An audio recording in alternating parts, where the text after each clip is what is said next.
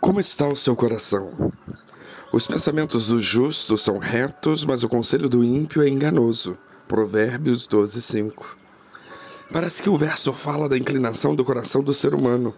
Provavelmente, ninguém há que controle totalmente os pensamentos. Eles vêm e vão. Nós, às vezes, nos concentramos em pensar alguma coisa, mas boa parte do tempo outros pensamentos invadem as nossas mentes e alguns nós até estranhamos de pensar tal coisa. Muitos pensamentos que temos, digamos que involuntários, não são passíveis de culpa nossa. Contudo, há muitos que se sentem culpados, pois, na verdade, experimentam a memória da carne, que nada mais é do que o alimento que colocamos em nossos corações.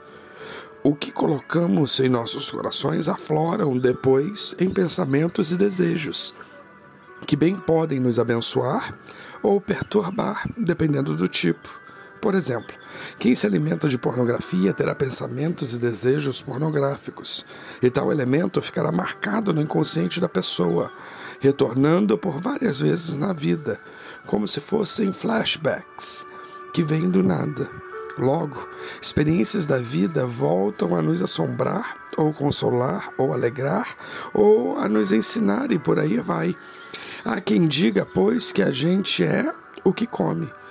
Pois é, adaptado agora esse ditado àquilo que colocamos propositalmente dentro dos nossos corações, seja bom ou ruim. Estilo de vida também faz parte da equação hora discutida. O fato é que nós podemos construir um acervo de boas coisas em nossos corações, que redundará em bons pensamentos e desejos sãos, independente do que nós somos no passado e da memória da carne, do nosso eu, pré-conversão a Cristo Jesus. O velho homem pode e deve ser deixado para trás, sendo substituído pela novidade de vida do Evangelho. O velho homem pode e deve ser sepultado em Jesus Cristo no batismo nas águas, pelo qual morremos com o Mestre e nascemos de novo, num piscar de olhos, para uma vida eterna. Basta disposição e voluntariedade. Com isso, tempo, vida cristã, estrada, acúmulo de experiência. E os maus pensamentos involuntários até virão sem dó e sem aviso. Não nos culpemos. Afastemos de nossas vidas e bola para frente. Cultivemos o bom e o bem, que o fruto será colhido na época certa. E certamente virá. Todos nós, sem exceções, já desejamos o mal de alguém, algum mal em nosso íntimo, nossos pensamentos, talvez por algumas vezes na vida. Nós podemos afastar de nós esses pensamentos e até repreendê-los sem culpa, se eles são involuntários. Tê-los, no entanto, de forma proposital, é que é o erro e o equívoco vital, na verdade fatal. Nesse passo, a diferença entre o reto e o ímpio, pois o reto vai combater esses pensamentos enquanto o ímpio vai alimentá-los. Se o ímpio expõe alguém ou a público em sem pensamento mal do seu coração, esse pensamento pode ser conselho enganoso ou pode ser definitivamente algo ruim desde logo. O ímpio mal segue o mal deliberadamente. O ímpio desavisado segue a boiada, caminha ao sabor dos ventos e das tendências da maioria. Já o reto de olho nos céus, espera o Senhor Jesus, consulta o Senhor Jesus a cada passo e decisão. Todos têm maus pensamentos, mas Jesus Cristo os anula naqueles que foram dados por Deus.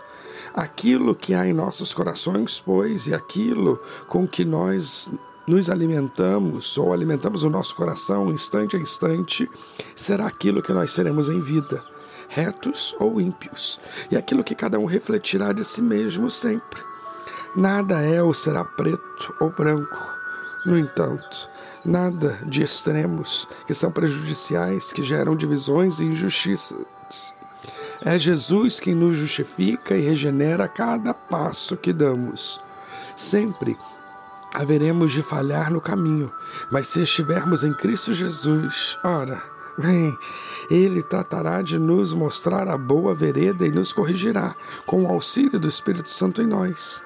Se há alguém de Deus que se culpe por ter maus pensamentos, especialmente os da memória da carne, tem que perdoar-se, porque Deus Pai já o perdoou. E quem é que somos para deixarmos de nos perdoar se o Senhor já nos perdoou? Não nos culpemos, pois, por isso sigamos adiante com fé nele. O que vale nessa vida é o estado do nosso coração. É como está o nosso coração. Por isso, analisemos o nosso coração e, se tudo estiver bem dentro da normalidade humana, cuja natureza é falível e frágil, deixemos nossa culpa voar para longe em Jesus.